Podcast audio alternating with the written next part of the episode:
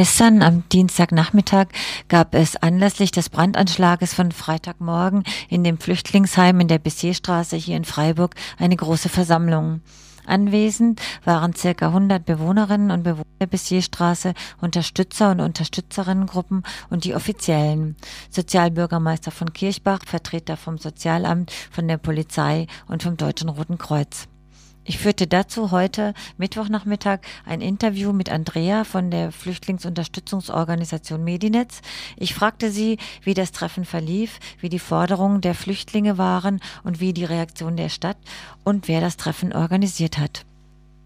Die Versammlung äh, ist einberufen worden, die, oder die Idee von dieser Versammlung entstand in der Nacht, als die Flüchtlinge angefangen haben, ihre Häuser zu verlassen. Da ist irgendwann in der Nacht die Polizei aufgetaucht und äh, die Polizei hat dann halt auch die Verantwortlichen der Stadt benachrichtigt, den Herrn Württemberger vom äh, Sozialamt und den Herrn Breuer vom ähm, Sozial ähm, Sozialdienst in der Bessierstraße und der Herr Hager ähm, vom Polizeirevier Nord hat äh, vermittelt in dem Gespräch und äh, sie wollten halt versuchen, die Flüchtlinge äh, wieder in ihre Häuser zu bewegen. Und da ist halt als vorläufiger Kompromiss erstmal erarbeitet worden, dass dieses Gespräch zwischen Flüchtlingen und der Stadt stattfindet. Äh, und dieses Gespräch sollte begleitet werden von einem unabhängigen äh, Moderator äh, sollte halt auch die Presse zu eingeladen werden und Unterstützerinnengruppen. Jetzt war das Gespräch gestern, also Dienstagabend um 17 Uhr. Du warst dort gewesen. Erzähl doch mal über den Verlauf, was da passiert ist. Ja, also erstmal das, was wir halt äh, ein ziemliches Unding war, hatten sie ein Podium aufgebaut, wo halt äh, die ganzen Leute von der Stadt äh, drauf saßen, aber kein einziger Vertreter oder Vertreterin von den Flüchtlingen. Ähm, es waren dann anwesend halt der Polizeichef Hager, ähm, der Sozialbürgermeister, ähm, der Herr Württemberger vom Sozialamt äh, und vom Deutschen Roten Kreuz, Frau Willot Sacherer und ähm, Herr Breuer. Und ähm, halt als Vermittlungsposition, äh, also wir hatten ja eigentlich den Herrn Christian Keller gefordert, halt als Moderator. Und als Moderator ähm, fing dann halt der Herr Kirchbach vom ähm, der Sozialbürgermeister halt an, was wir halt schon eigentlich als so ein äh, Vertrags, also äh, ein Bruch von den Versprechungen von ähm, Sonntagnacht ähm, empfunden haben. Wir haben das dann halt auch sofort mokiert und äh, das zweite Unverschämte war eigentlich, dass sie anfingen zu reden, ohne dass die Dolmetscher und Dolmetscherinnenfrage geklärt war. Also sie haben halt auf Deutsch mutig da losgeredet ohne dass äh, klar war, wer, welche Flüchtlinge jetzt welche Sprachmittlung äh, gebraucht haben. Dann hat die äh, Stadt, äh, hat die Polizei als erstes angefangen zu reden über die Ermittlungsergebnisse. Die Ermittlungsergebnisse äh, haben ergeben, dass sie jetzt doch davon ausgehen, dass es sich um einen Anschlag handelt, nicht um fahrlässige Brandstiftung und dass sie halt in alle Richtungen äh, ermitteln. Ähm, und da wurde dann halt auch nochmal nachgefragt, warum sie halt sehr stark in Richtung Flüchtlinge ermitteln, weil wir haben so den Eindruck, dass sehr stark nach Konflikten innerhalb des Flüchtlingslagers halt geguckt wird. Das heißt, sie ermitteln doch nicht nach allen Richtungen, wie du vorher formuliert hast, oder? Also die Polizei sagt, sie tut's. Äh, wir haben halt so noch nicht so den Eindruck. Ähm, dann hat ähm, die Frau Willot-Sacherer noch mal kurz was gesagt zu den Vorwürfen, dass sie nicht vor Ort waren. Sie hat also diese Vorwürfe zurückgewiesen, ähm, was wir halt dann halt auch noch mal ähm, bestritten haben, weil wir von Medinetz und Saga waren eigentlich regelmäßig vor Ort und haben sehr wenig von Unterstützung oder so eigentlich gar keine Unterstützung mitbekommen. Ich meine, wir waren jetzt auch nicht rund um die Uhr da, aber die Flüchtlinge haben halt auch immer wieder gesagt, es ist niemand da gewesen und wir glauben erstmal den Flüchtlingen. Niemand heißt jetzt von offizieller Seite, von städtischer und den Institutionen. Ja, genau. Also äh, die äh, Sozialarbeiter, die ähm, kamen dann erst, nachdem die Flüchtlinge angefangen haben mit ihrem Streik. Ähm, dann ging es weiter, also so dann ähm, ging dieser Informationsteil schon zu Ende, weil halt sehr viele Flüchtlinge halt anfingen zu protestieren. Ähm, sie haben dann halt ihre, über ihre Situation, über ihre Ängste gesprochen, dass sie sich nicht mehr, äh, dass sie sich nicht mehr sicher fühlen äh, in den Wohnheimen und äh, halt auch einen Forderungskatalog vorgelesen, der halt, also die Hauptforderung ist halt, dass die Stadt äh, die äh, eine dezentrale Unterbringung ähm, äh, veranlasst. Das heißt, dass die Flüchtlinge in Privatwohnungen untergebracht werden und dass sie das halt Schritt auch schrittweise, also da sind die Flüchtlinge ihnen entgegengekommen, dass das halt auch schrittweise möglich ist. Das heißt, dass sie zuerst die Kranken, Alten und Menschen, die schon sehr lange da wohnen, beziehungsweise auch die Leute, die ähm, arbeiten, weil die müssen halt sehr hohe Mieten für äh, also eine schlechte Unterbringungssituation äh, bezahlen. Und für die Leute, die jetzt noch dann äh, nicht darunter fallen, noch Verbesserungen innerhalb des Lagers, äh, wie halt äh, Einkau freier, Einkau freier Einkauf, äh, Abschaffung dieses Gutscheinsystems ähm, dass sie halt auch Waschmaschinen bekommen, selber waschen können, dass sie eigene Briefkästen bekommen, ähm, und ein Mitbestimmungsrecht äh, bei den äh, bei ihren bei den Nachbarn, mit denen sie zusammenleben möchten. Die Stadt selber hat dann sehr, ähm, ja, also sie hat eigentlich alles ab, abgewiegelt. Also diese Forderung nach Privatwohnungen haben sie sich auf Bundesgesetze ähm, berufen, dass sie diese Bundesgesetze nicht brechen können. Sie haben halt gesagt, dass sie halt schon sehr großzügig den Ermessensspielraum ausnutzen, was halt von Unterstützerinnenseite dann halt sehr in Frage gestellt wurde, auch nochmal.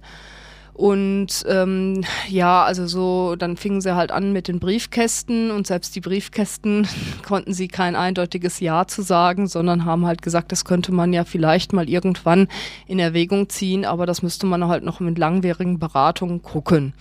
Daraufhin äh, reagierten einige Flüchtlinge sehr aggressiv, dass sie, dass sie eigentlich nicht da wären, über, um über Briefkästen zu diskutieren, sondern dass es ihnen darum geht, dass sie äh, den Streik weitermachen, bis sie in Privatwohnungen untergebracht sind und dass sie halt auch keinen Fuß mehr in den Minimal begeben, wo sie zwanghaft, zwanghaft zweimal die Woche einkaufen müssen zu einer bestimmten Uhrzeit. Es fing auch gestern schon an, dass äh, der Minimal von vielen ähm, bestreikt wurde. Das heißt, sie sind zu diesem Einkaufs Einkaufstermin nicht erschienen und haben die Gutscheine nicht eingelöst. Was aber auch äh, neue Probleme nach sich zieht, weil jetzt auch das Essen knapp ist, oder? Ja, also wir haben da heute halt auch schon äh, drüber gesprochen, dass äh, wenigstens die Kinder und Schwangeren und Kranken was zu essen bekommen und versuchen jetzt halt gerade so zu gucken, dass äh, das von anderer Seite halt organisiert wird, dass die, dass sie was zu essen bekommen. Gestern Abend war es halt auch schon so, dass von der türkischen Moschee für die Kinder ähm, Essen gebracht wurde. Gab es bei dieser Versammlung gestern auch Forderungen, die jetzt speziell nochmal von den Frauen dort äh, artikuliert wurden?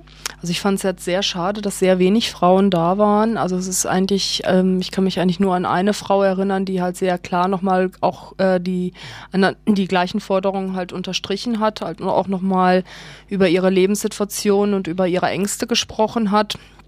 Aber es war halt die ganzen Tage wieder halt äh, sehr stark, dass die Männer halt ihre Interessen vertreten haben und die Frauen ähm, sich eher zurückgehalten haben und die Männer darin unterstützt haben. Wie ist das denn mit Solidarität von Seiten ähm, der Freiburger Bevölkerung? Hast du da was mit, habt ihr da was mitbekommen? Also man könnte ja irgendwie fast äh, denken, dass wenn solche Brand, äh, Brandanschläge, aus, egal aus welchen ähm, Motiven jetzt äh, passieren, dass halt Leute dahin hinkommen und irgendwelche Kerzen oder Blumen anzünden, ähm, so wie man das halt in den letzten Wochen halt Stichwort Erfurt irgendwie so gesehen hat, aber es ist anscheinend niemand da gewesen und hat halt von der Bevölkerung ähm, den Flüchtlingen irgendwie eine Anteilnahme gezeigt. Also das Einzige sind halt die Leute, die eh schon bekannt sind und in der Flüchtlingsunterstützungsszene da sind und Leute vom Ausländer- bzw. Flüchtlingsbeirat Beirat. Nochmal zu dem Ergebnis. Wie ist das denn gestern jetzt konkret ausgegangen, diese Versammlung? Also die Versammlung ist ohne Ergebnis ausgegangen. Also es ist eigentlich so, dass dann Teile sogar den äh, Raum verlassen haben, haben halt gesagt, sie diskutieren auf der Ebene, äh, auf der Briefkastenebene nicht mehr weiter. Teile haben dann halt noch, doch noch bis zum Schluss zugehört und ähm, ähm, es wird halt, ist halt so, äh, geht so weiter, dass die Flüchtlinge weiter draußen wohnen, äh, den Minimal äh, bestreiken und sogar einige überlegen, in den Hungerstreik zu treten. Und jetzt sind das ja auch in, in der Mehrheit äh, traumatisierte Menschen und traumatisierte Kinder auch, die dieser Brandanschlag trifft. Da bräuchte es ja eigentlich auch eine gezielte Kinderbetreuung oder auch eben ähm, ja irgendwas, was für die, die Leute gemacht wird? Wer, fühlt sich da irgendjemand zuständig? Also bis jetzt äh, immer noch niemand. Also es war ja wirklich so, dass auch nichts passiert ist. Also in der Brandnacht war wohl dieser Katastrophenschutz halt auch vor Ort. Aber ich hätte auch irgendwie gedacht, dass halt ähm, so, wie man das halt von solchen Unglücksfällen halt immer kennt, dann sofort irgendwelche Psychologen und Krisenmanager dann oder Manager in Anführungszeichen vor Ort erscheinen, um mit den Leuten Gespräche zu führen. Das hat bis jetzt überhaupt noch nicht stattgefunden. es wird auch, glaube ich, gar nicht so richtig geguckt, wie es den Leuten ähm, geht. Und ähm, wir haben halt die Stadt halt auch oder beziehungsweise das Deutsche Rote Kreuz mehrfach, mehrfach auf dieses, diese Problematik hingewiesen. Ähm, also so im Moment versuchen sie da so eine Infrastruktur schon aufzubauen mit äh, Zelten und Decken, aber die psychologische Nachbereitung, ähm, da ist, äh, läuft überhaupt nichts. Und das war halt auch eine Forderung von einer Vertreterin vom AK ähm, Asyl Baden-Württemberg gestern, die halt auch nochmal gezielt darauf hingewiesen hat, dass es, dass die Retraumatisierung, weil die viele Leute das in ihren Herkunftsländern erlebt haben, dass damit Retraumatisierung zu rechnen sind. Darauf äh, ist überhaupt nicht eingegangen worden. Und die Flüchtlinge selber haben das halt auch immer wieder Vergleiche zu ihren, zu der Situation in ihren Herkunftsländern gezogen. Vielleicht noch mal eine Frage nach einer Einschätzung. Wie, äh, wie schätzt du das ein, wie jetzt die offiziellen Politikerinnen von der Stadt und Politiker das, äh, wie ernst sie das nehmen oder was da für Prozesse in Gang sind, äh, um da was zu äh, verändern an der Situation von den Flüchtlingen? Sie zeichnet sich da was ab, hast du den Eindruck?